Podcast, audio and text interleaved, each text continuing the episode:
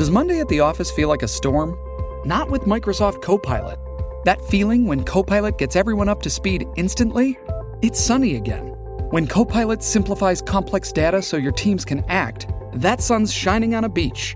And when Copilot uncovers hidden insights, you're on that beach with your people and you find buried treasure. That's Microsoft Copilot. Learn more at Microsoft.com/slash AI for all.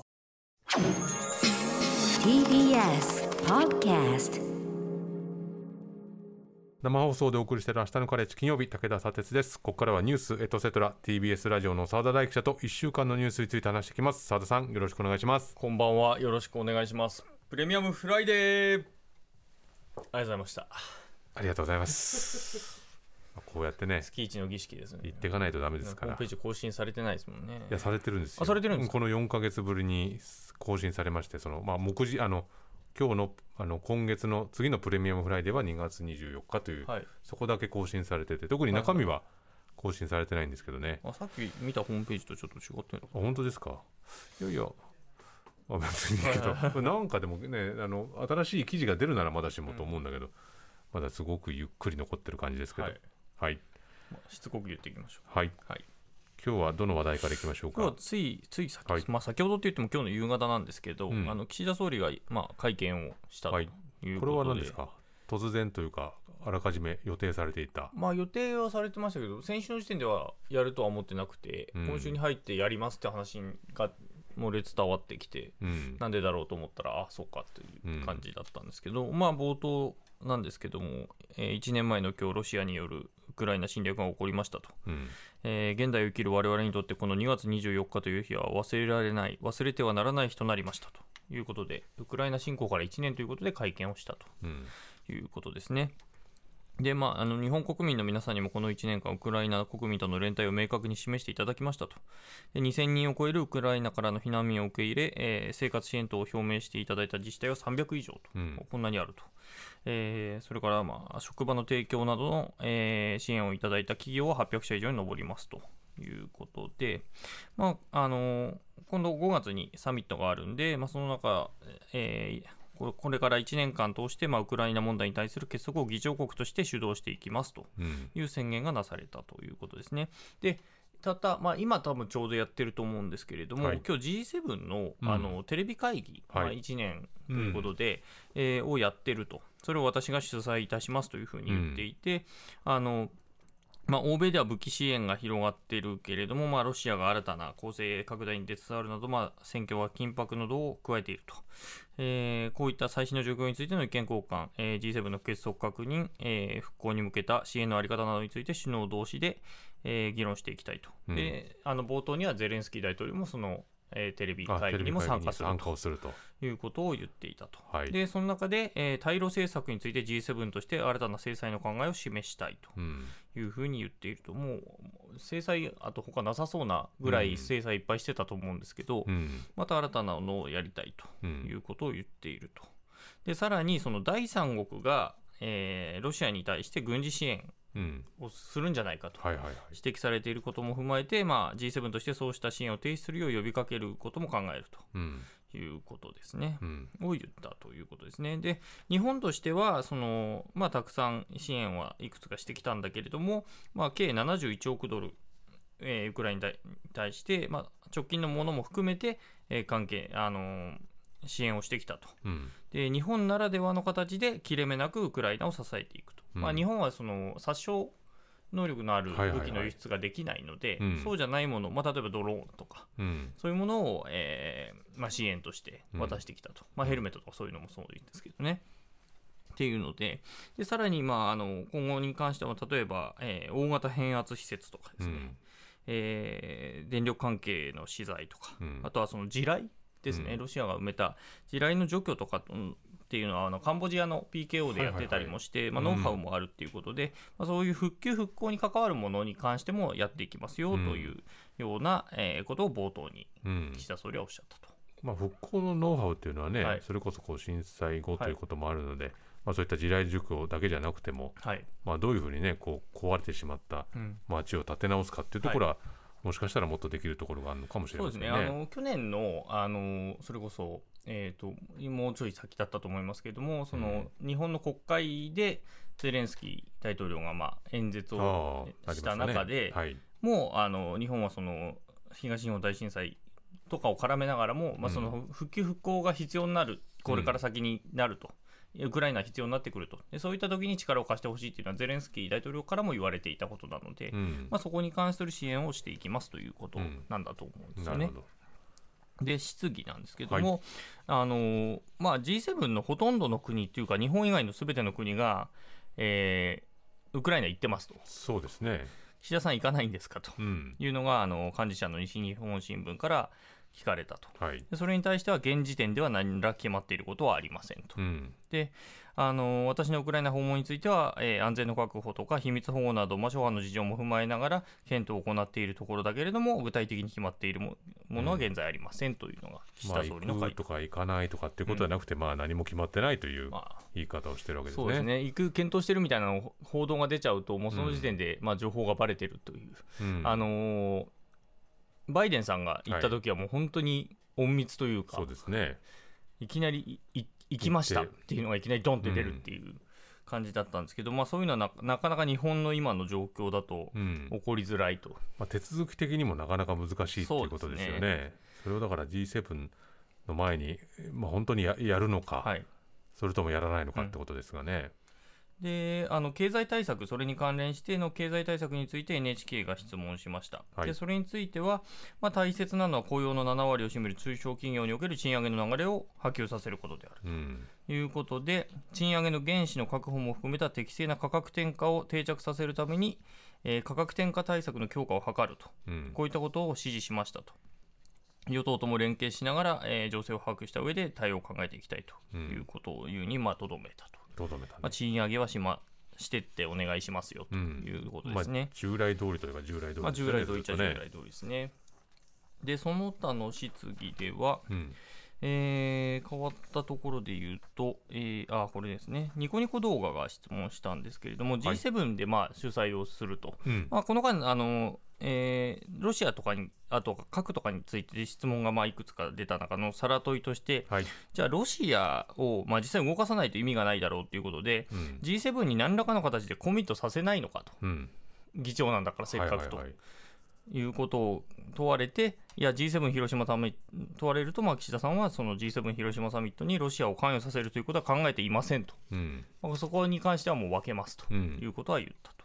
何かそれをこう和平の道というか和解の道に使うということはまあしないとしないいうしまあ、逆に言うと独自としてそうん。の仲介に出るとか、ええ。そういうこともしないんだろうなというのはなんとなく伺わせる中身だったかなと思いました。うん。あとはあの TBS が聞いたんですけれど、はい。マスクについて聞いたんですね。うん。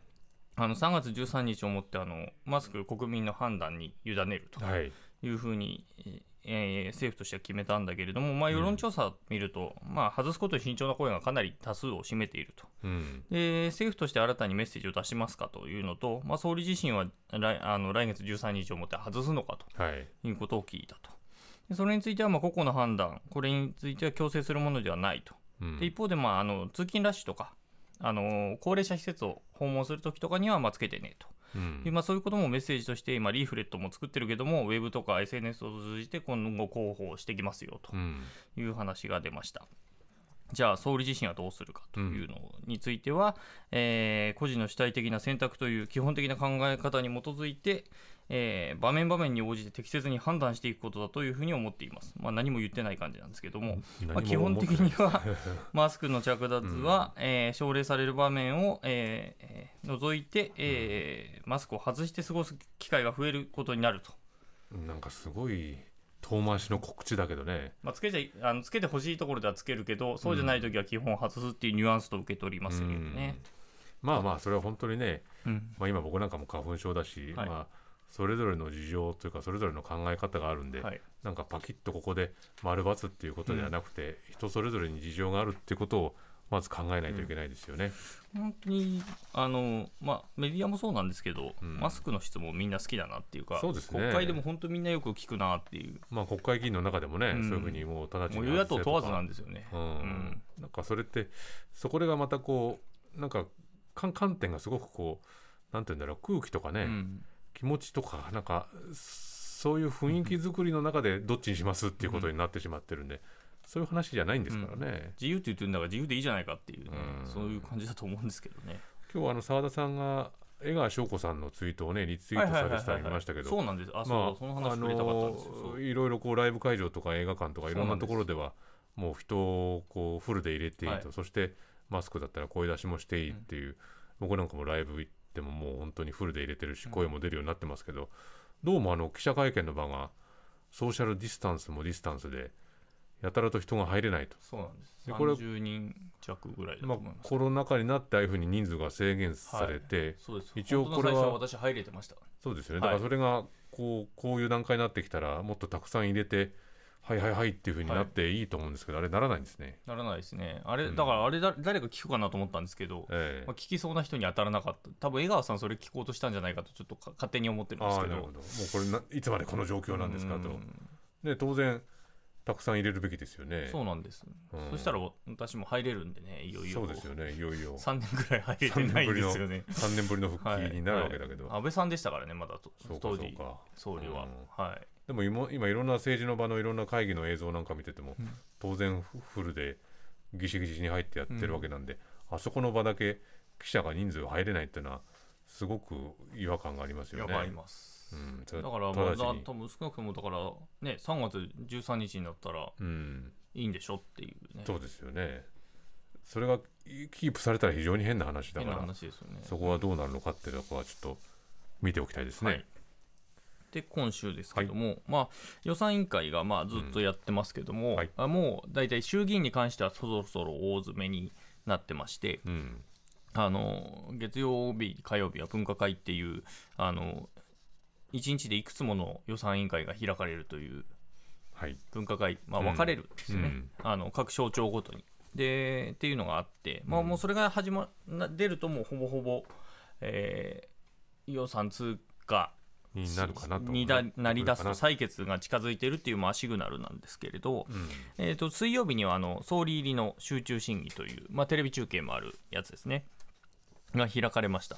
でその中であの立憲民主党の泉代表なんですけれども、まあ、このやり取り結構、まあ、総論的にいろいろやってたんですけれども、うん。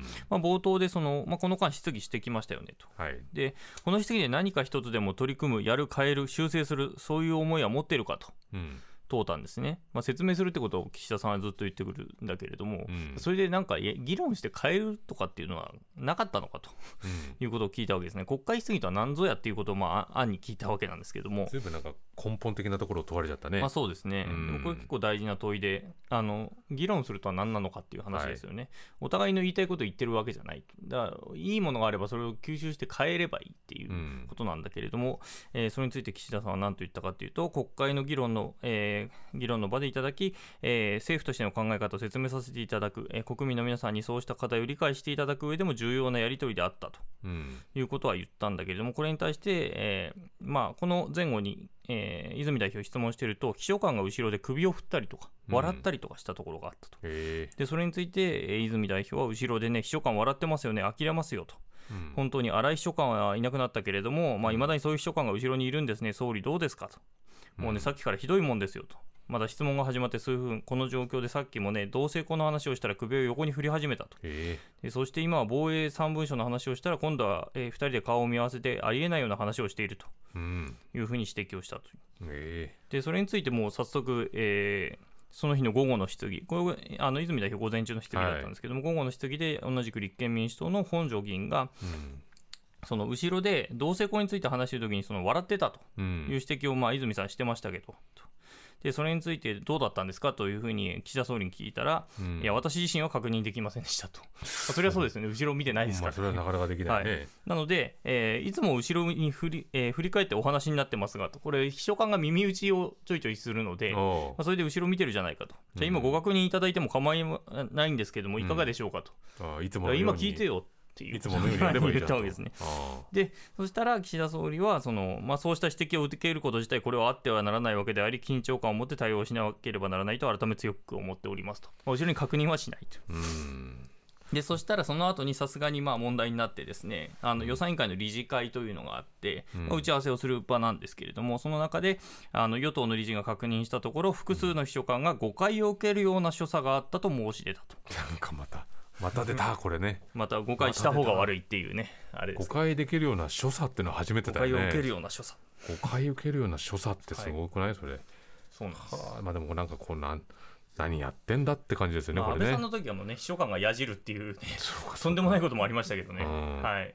まあでもこういうことが起きてるんだね。まあ、結構緊張感のなさが出てくるなっていうところですね。うん。あの昔だったら本当にそれで質疑止まってたと思います。うん。でもそれってだから当然だけど見える場所でやってるわけですよね、だからこれだけいろんなまあ荒井秘書官の件もあって、まあいつこう自分たちが見見られて指摘を受けるかっていうのは分からない中で、そういう振る舞いをしてるっていうことがなかなか信じがたいですけどね。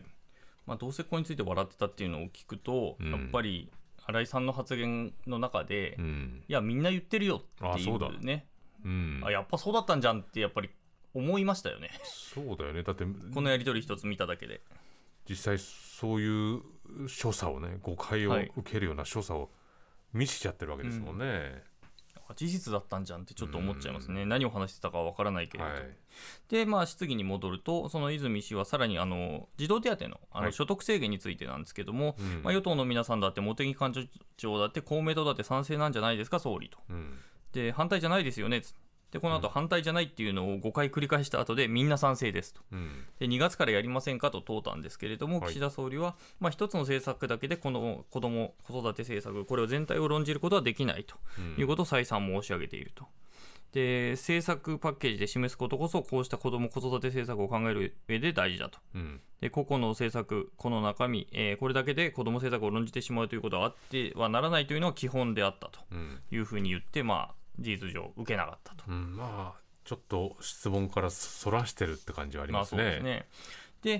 で、さら、えーまた泉氏はですね、この、えー総理改めてこの子育て予算、これ先週ちょっと取り上げた、あのり同じく立憲民主党の馬場議員とのやり取りなんですけれども、うんこの倍増っていうのは何を指しているのかといううん問題ですね。これ明らかに言ってくださいと。でうん前回の答弁だと、えー家族関係社会支出は2020年度の段階で GDP 比2%を実現しています。うん。そしてそれをさらに倍増しようと、えーではないかということを申し上げていると岸田総理は言っていると。うん。でこう言ってるんですよというふうに問うと、いや今まで岸田総理は今までの予算に子ども子育て予算を倍増させるわけですから決して防衛力と比べても見劣りしないということを申し上げているとうん。言っていてこれ答えてないと。うん。このそれってなんだっていうのを聞いてるわけですね、はいはいはい。あの泉さんは具体的に答えて指示後の問題です、ええ。それこそあの テストで出たらこれそれとは何ですかって言ってうん。これをちゃんと答えさせる、これは多分この文脈で言ったら、うん。え家族関係社会支出っていうのが多分答えになるっていう日本語の問題だと思いますけども、うん。でそれで泉氏はさらにいやこれそれこそ総理これ経営者だと失格ですよと、うん。従業員社員に向かって給料倍増しますって言ってみたら倍増は何か分かりませんと、うん。これ給料じゃないのかと。そうですよ まねあそういうことですね。もう従業員動揺しちゃうよこれ。社員たちにあなたの給料倍増しますよって言ったらそれ何ですかって社長怒られますよと。うん。いうふうに言われて。で岸田総理は、いや今年の予算において倍増ということを申し上げているわけではありませんと。あれ？いきなり 今年じゃないです。あれ？なんか話が 話が全然どんどんなんかずれてくっていうか違うよね。何を倍増したかったんだっていうね、うん、なんか大きなことを言ってるのかなと思ったらうん。なあの大きなこととかじゃなくてな何も言ってなかったっていう感じですね、そうこれなんですよね。ね。で、ここれ、まあ、論点2つあって、児童手当とその、うん。ああのえー子どもの予算っていうことなんですけども、児童手当についてはですね、あのまあ、今週、自民党の幹部からもいろんな発言が出てきていて、え例えばあの火曜日の記者会見で世耕参院幹事長ですけれども、うん。これ、世論調査で結構その、上限撤廃を、うん。えー要するに制限かけるということに関して否定的な意見が結構多いんですね。うん。つまりお金持ちはいいじゃないかとはいうことですね。うん。でそれについて、えー高級マンションに住んで高級車を乗り回している人にまでこういった支援をするのかというのが世論調査で出てきているんだろうというふうに思いますというふうに言っていて、うん。適宜政策も修正しながら対応していければいいと。うんまあ、要するにこの上限撤廃の見直しを示唆したとうん。いうことですね。で、で木曜日にえー自民党の萩生田政調会長は、児童手当の所得制限の撤廃よりも、新婚世帯への住居支援が優先だとうん。いうふうな考えを示していて、だいぶあの茂木さんがうん。もう取っ払いみたいなことをですね、あの国会冒頭で言ってたわけですけれども、うん。空気がだいぶ変わってきたなと。まあこれ両方突っ込みどころありますよね、はいこの世耕さんのまずこの 所得の高い人のイメージが高級マンションについて高級車を乗り回してる人にまで払う必要あるのかっていうこれものすごく雑だなと思いますし、共働きで子供たくさんいる人とかもそいうると思うんですけどね。うん、でこの萩生田さんの児童手当所得撤廃のあの所得制限の撤廃よりも新婚世帯への住居支援が優先だっていう、これ別にふ2つ比較してどっちか選ぶっていう話は別に今まで出てきてなかったですようん。ね。両方やればいいと思うん両方やればいいとはい。思うし、まあこの 子育て支援についてこのね、新婚世帯の住居支援が優先っていうのはこれ住居支援どういう人たちを優先するかってことを考えたら、うん。これ別に新婚世帯だけじゃなくてね別にこう一人で子供育ててる方とか、まあ、いろんな方の、まあ、住居支援ってことを考えなくちゃいけないんでこの比較が生じてくるのもどうなのかなと思いましたが、そうです。はい、そう思います。シングルで3人とか5人とか育ててる人だっているでしょうしね。うんもちろん1人だからダメってこともないし。ないしう、ん、うん、別に新婚苦しい人にはみんな支援してたらね、幸せになると思うんですけどね。新婚世帯だからといって別にお子さんが生まれるというわけではうんないですからね。で、そんな中出てきたのが、今度はあの総理の側近、木原官房副長官の発言が、まあ、今、議論になってるんですよね。あの火曜日の夜のあの BS 日テレの真相ニュースの中で、えー子どもの予算倍増について、うん。あの子どもよえー子ども予算というのは子どもが増えればそれに応じて、えー予算は増えていくということになりますと。うん。出生率が上がってくれば倍増が実現される効果がなければいつまでたってもできないと発言したと。で子どもが増えれば結果的に予算は倍増するっていうことを言っていて、まあそれみんな逆だろうって思うよね当然だ予けど。算倍増して子ども増やそうっていうところじゃだったんじゃないのってう、いうん。話で、それだからすごく乱暴に言えば皆さん産んだら倍増にしてあげますよっていうことになっちゃうわけですよね。ね。予算を充実させて子育てしやすいようにっていうのはこれ当然みんな考えるわけだけどそうじゃないんだ。じゃないっていう、これみんなずっこけましたよね。で、ずっこける松野ね。官房長官、今日の記者会見で問われて、まあ、発言全体としてこれまでの政府の説明と齟齬があるとは考えていませんとそうなんだ。とフォローしたんですけれども、うんあの立憲民主党、泉代表、今日の記者会見で、えーまあ、へんてこな倍増論まで出てきているということで、うんえー本当にこの後に及んで政府中枢の中で、えー子ども子育て予算に対する考え方というのは非常にレベルの低い考え方になっていると批判という。まあレベルの低いというか本当に把握してないんだろうなこの人たちっていう議論がポンポン出てきてませんかいやすごいこれ。あのうん。子供が増えれば予算が増えるっていう。うん。何もする気はないのかっていう感じがしますね。うんはいでその他のまあやり取りでまあ注目がいくつかあって、えー立憲民主党の玄馬議員なんですけども、あの防衛予算増えましたよねと。うんで防衛装備品増やして防衛費も上げて、まあ、ただその規模を25万人程度の人員で本当に賄えるのかとうんいうことだと。要するにこれ自衛隊の人数ですね。はいで GDP2% にするとインドを抜いて防衛費の比較で言えば世界3位の規模になると、うんこれは言われてきてます。そうですね。でちなみにそのインドが300万人いますと、うん軍人が。軍人が。はい、中国でも250万人、アメリカも140万人の兵力があって、それぐらいの防衛費になっていると、あー日本だけ25万人ですけど、比べて、確かにそれ考えたことなかったな。確かにその、えそして今あの、自衛官ってなり手が今減っていて、それがすごく問題になってるんですよね。で今週、その対策するっていう会議も開くぐらいえになってるじゃあこの防衛費に合う人数をどうやって作り出すんだっていいうことになると。はい、でそれに対して浜田防衛大臣は、えー省人化、無人化装備の、えー導入の加速によって、えー所要人員の削減などの取り組みを推進して、えー現在の自衛官の総定数を維持したまま、えー最適配分をすることで、えー人数増に、えー対応していきたいとうん。いうことで、まあ、人を、えー今いるところでやれることにかかってた人数を減らすことによってその他のところに人を作り出すっていうことを案に言ってるっていうことなんですよね、今いる人で、まあ、基本的にはやりくりしますってことだと思うんですけども、うん。で現場議員は続けてこれ逆に言うと人足らないということで徴兵制度につながるんじゃないのっていうのも聞いていてうん。岸田総理はまず徴兵制等は考えることはありませんと一応否定うんということでしたね。まあでも確かにこの防衛費とこの人数の規模っていうのがまあ、これ達成させたらかなりずれてくる、まあ、ずれてくるというかこうバランスとしては他国と比べてもおかしなことになる。でしかも自衛隊のなり手がいない、ん。ってなるとどうするんでしょうね。っていうところですね。あとは、ねその既存のその弊社とか、うん。今使ってるものの老朽化がひどいって話はこの間ずっと国会質疑では実はされていて、はいはい。でそれに対してちゃんと予算使えよっていう話も一方であるんですよね。うん。新しいもの買うとか整備するっていうことだけじゃなくて今あるものをしっかりあの直すなり買い替えるなりっていうことをしないといけないよねっていう話は出ているうん。ということですうん、ね。なるほどね、はい。うんあとは原発について、えー立憲民主党の大阪議員なんですけども、あの原発の耐用年数延長しますよっていう話出てましてね、うん。でそれについてそのあの、原子力規制庁に聞くと、その去年、資源エネルギー庁、これ経産省ですけども、うん。ここからう連絡があって打ち合わせしたいと。うん。つまり延長含みでどういう議論が出るかということを打ち合わせしたいというやり取りがあったと。はいはいはでそれについてそのある NPO が年末に問い合わせると事前に検討した経緯は存在しませんとこのそやり取り自体を否定して。あるうん。こそんなことはなかったそんなことはなかったと。うん。いうふうに電話回答したって言ってますけど、ええ。岸田総理はそれは承知してませんと。うん。で大阪さんはさらに続けてそれ記録残ってますかと。うん。聞きましたね。そしたら規制庁の、えー金子次長、えーごご指摘の7回の記録、これ7回やってたんですって、やり取りを。うん。でにつきましては、その当時まだ記録をつけるような運用をしてございませんでしたので、面談の記録等については文書としては残ってございません。うんその後はつけるようにしました。えその7回だけ残ってません。えいやこれもう隠す気が隠すんだこれは まあでもこれお結構大きな問題ですよねあらかじめこの、まあ、原発する側とおの願いする側で、まあ、やり取りをしてたんだけどこういう話にしますデータがない。こういう話にしませんかっていうのをあらかじめ言ってたっていうところのやり取りのデータがないと、ない。もう隠す気満々でございますね。澤田さん今週もありがとうございました、はい。